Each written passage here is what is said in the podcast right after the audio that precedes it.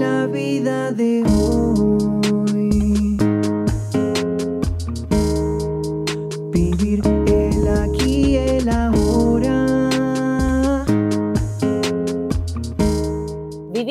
distintas maneras, con distintas creencias, algunos desde la espiritualidad, otros desde los hechos concretos, mirando al pasado o en busca de resultados a futuro. Esto es La Vida de Hoy, un podcast original de ADN Sur. Yo soy Sole Chorni y quiero conocer esas distintas maneras de vivir, en la búsqueda constante de herramientas que nos faciliten vivir el aquí y el ahora.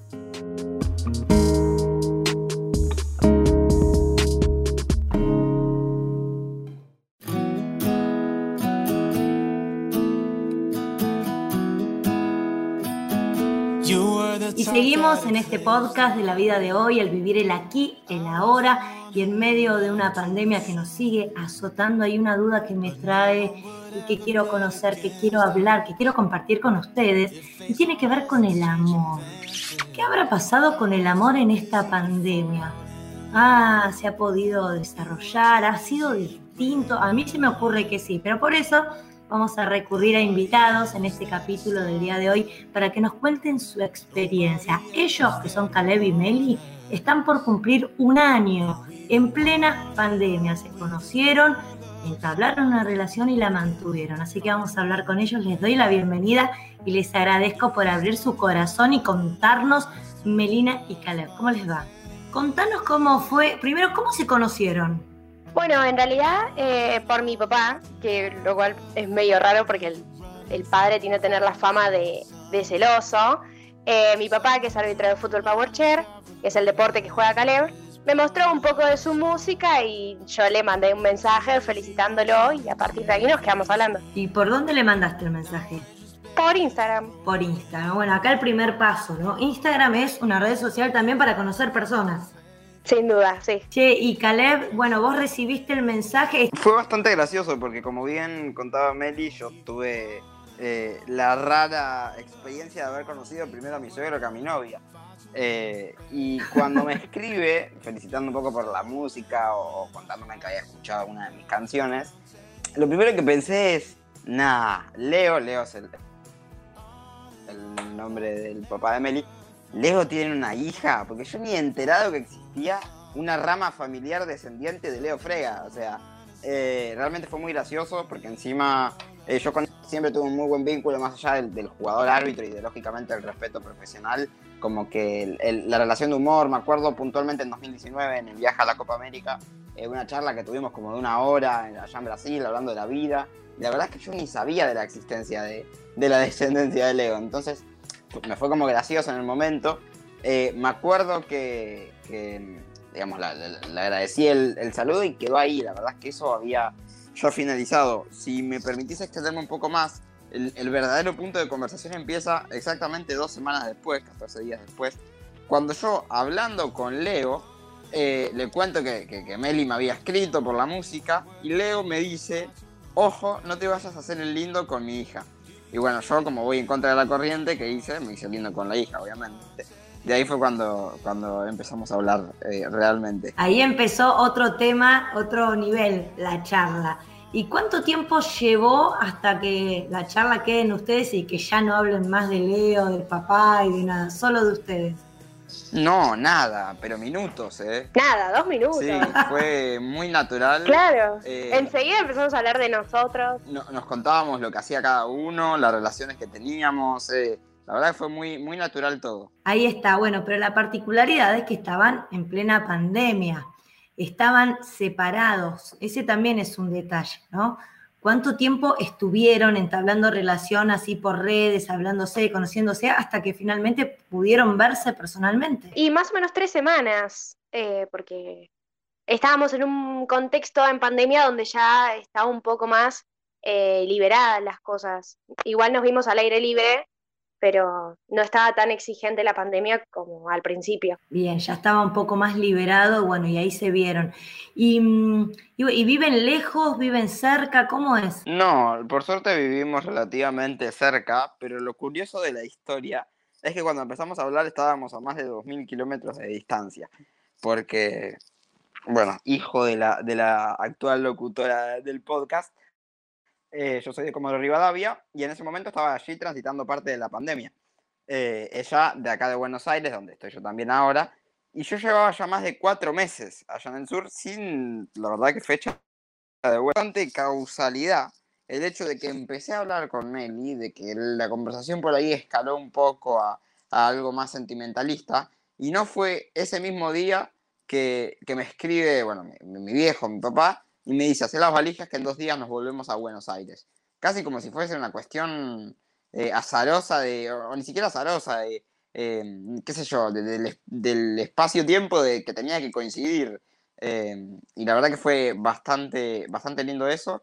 Y como bueno, bien decía Meli, no fue mucho el tiempo por suerte que tuvimos que esperar, ya que la pandemia estaba en una fase un poco más de transición, entraban los días lindos, los casos habían disminuido un poco y nos pudimos dar ese lujo de, empezar a vernos relativamente pronto. Y eh, saben qué, bueno, le cuento a la audiencia, ustedes son bastante jovencitos, estamos hablando Caleb 19 años actualmente, Meli 17, y capaz no hay tanta experiencia previa en otro tipo de relaciones. Yo he hablado con gente que se relacionó en pandemia, algunos no tan valientes como ustedes para contar la historia y que son, eh, les da más vergüenza, pero por ejemplo, una de mis amigas que conoció ayer en pandemia me contaba de que la diferencia que notó con otras relaciones es que fue todo mucho más intenso porque no había muchas otras cosas que hacer o tanta disponibilidad como para decir, bueno, puedo ir al cine, puedo ir al teatro, me junto primero con amigos, tengo una fiesta acá, tengo allá, como para llegar a, a la intimidad. Y en este tipo de, de relación en pandemia es como que fue todo más directo, o sea, lo que podías hacer era juntarte con la otra persona.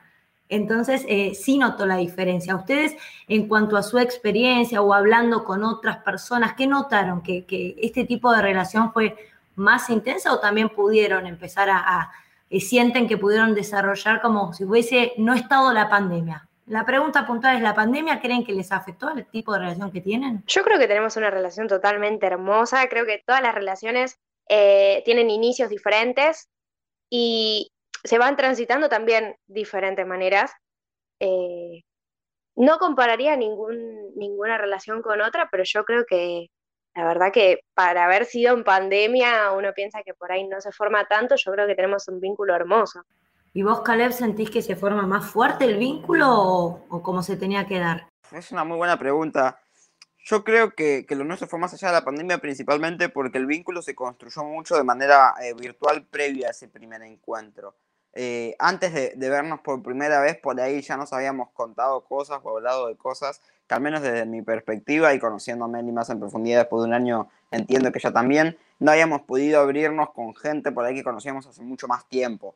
Entonces, toda esa transición, como bien decís, de, de, empezar a conocer a la otra persona, medio como que ya la habíamos pasado. Y el vernos era, era vernos, era materializar todo eso que, que se conversaba, que se sentía eh, a través de una pantalla, convertirlo en, algo físico, en algo tangible.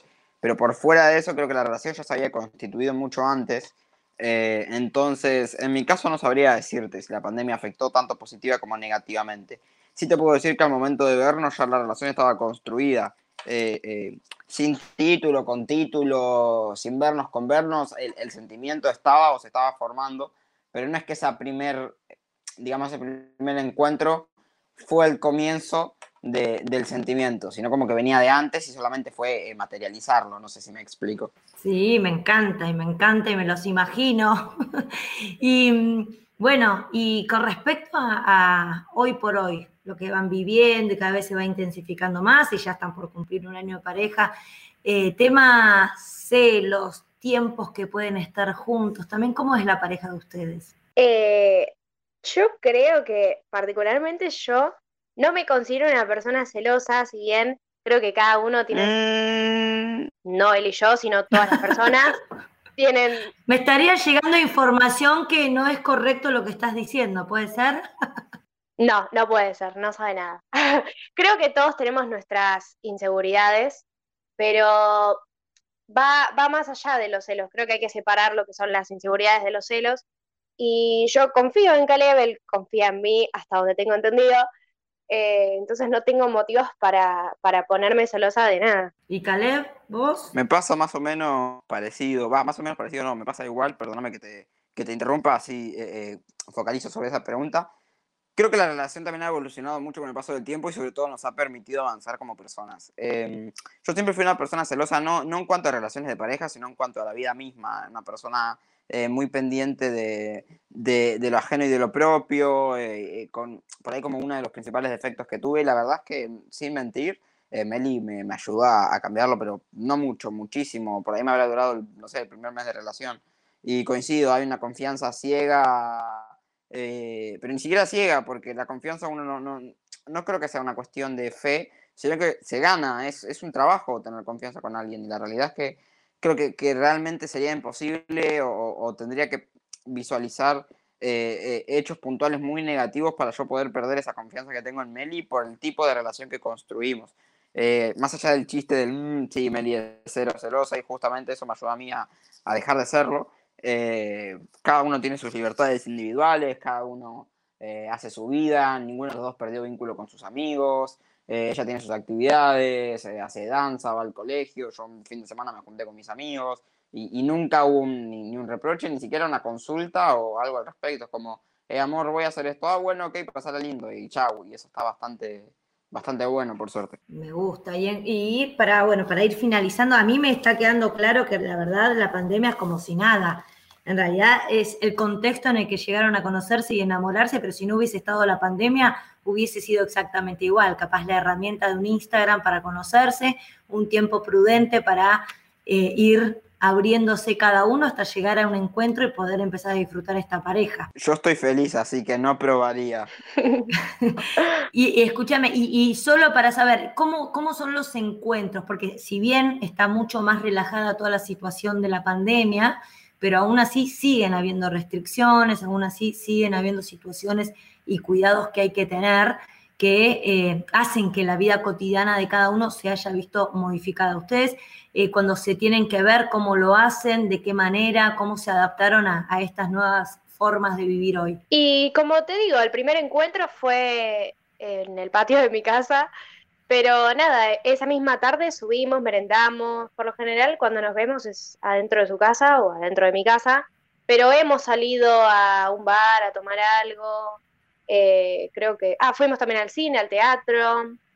Hicimos la verdad que bastantes cosas y siempre con los cuidados correspondientes, barbijo, alcohol en gel, así que... Por eso, pero esto ahora lo están haciendo, al principio, principio, principio, no me van a decir que ya iban al cine o al teatro porque no había cine y teatro todavía. No, de hecho, la primera vez que fuimos al cine, creo que fue como a los siete meses de relación, eh, y, y, es verdad lo que decís, ahora que lo pienso y profundizo sobre eso, también eso ayuda a que decís de la, de la, intimidad y de pasar las etapas, porque por ahí el hecho de, de no sé, juntarse en la casa de uno, tirarle la entrada eh, al, al, espacio viviendo a la otra persona, que conviva con tu familia, no es algo que se da la primera vez. Convengamos que las primeras juntadas, claro. al menos de parte de, digamos, de Meli, cuando yo iba a su casa, eh, todavía no, no, no fue eh, como, como relación como tal. Entonces, eh, nada, se, se camuflaban en, en, bueno, ir un amigo pero, pero no es lo común que una persona, digamos, ya tenga vínculo con la familia de otra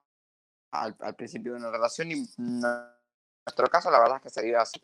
Y fue súper bueno, por suerte tengo una relación yo con, con, su familia y ella con la mía, eh, te diría que más que óptima, así que en ese sentido también tuvimos mucho apoyo de la familia de cada uno, en el sentido de que como, como yo conocía a mi suegro de antemano, ya sabía quién era yo, conocía a mi familia, el hecho de, no sé, dejarla venir hasta mi casa, el hecho de poder empezar a tener las primeras experiencias de que se quede una noche entera o no, fue más rápido que de costumbre por esta razón, ¿no? Porque las familias ya se conocían de, de antemano. Bien, y déjenme aportar que ahí sí, por, el título del podcast, ¿no? El amor en pandemia. Estoy convencida que la pandemia también agiliza esto de la intimidad. Si no existiese la pandemia, las relaciones eh, por siempre se daban de otra manera. Tenías que pasar un montón de etapas antes hasta llegar a ir a la casa de ella o que ella vaya a tu casa, porque tenías más alternativas.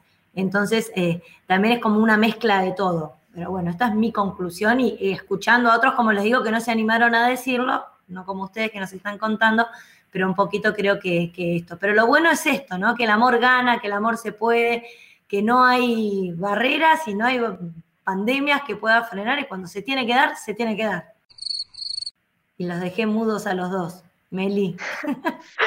Comparto totalmente con vos. Bien, me encanta. Bueno, ¿quieren dejar algún mensaje? Aquel que no se anime, dice, no, no quiero conocer a nadie y hay que cuidarse y mirá, conocer justo ahora que todo, no tengo, o sea, mi, mi burbuja tiene que ser lo más cerrada. Ustedes que se animaron, que rompieron esas burbujas, que rompieron ese distanciamiento social de estar solamente con los que conocemos, ¿qué mensaje le van a dar a, a aquellos otros que todavía no se animan? Eh, yo creo que con la pandemia eh, no hay que tenerle miedo al virus, sino respeto y tener sus cuidados correspondientes, como ya dijimos antes. Y con relación a conocer a otras personas, me parece que uno tiene que dejarse, ¿no? Cuando tiene que ser, va a ser, no hay que, eh, no hay que cerrarse, no hay que... Me refiero a estar libre a lo que pueda llegar a pasar, que el destino lo, lo, lo dejamos en sus manos, a lo que decía. Bueno, ahí te tenemos, Caleb. Ahora tus palabras de cierre, tu mensaje. Yo creo que, a ver, es muy difícil racionalizar un sentimiento. Entonces, la verdad es que depende cómo, cómo te sientas. No quiero obligar a nadie a decir, animate por más de la pandemia si sentís algo, porque si sentís algo no, te va, no vas a necesitar ese, ese impulso o ese apoyo, creo yo, ¿no? Desde mi perspectiva. Eh, entonces, es un poquito el aprender a conocerse a uno mismo, aprender a sentir qué le gusta a uno, qué no, eh, qué, qué le hace sentir bien, qué le hace sentir lleno, qué lo completa. En mi caso me sentía bien, eh, no fue al tercer día, cuarto día de hablar que, que, estaba pudiendo contar cosas que toda la vida me acomplejizaron como si fuesen naturales, porque así me lo hacían sentir del otro lado.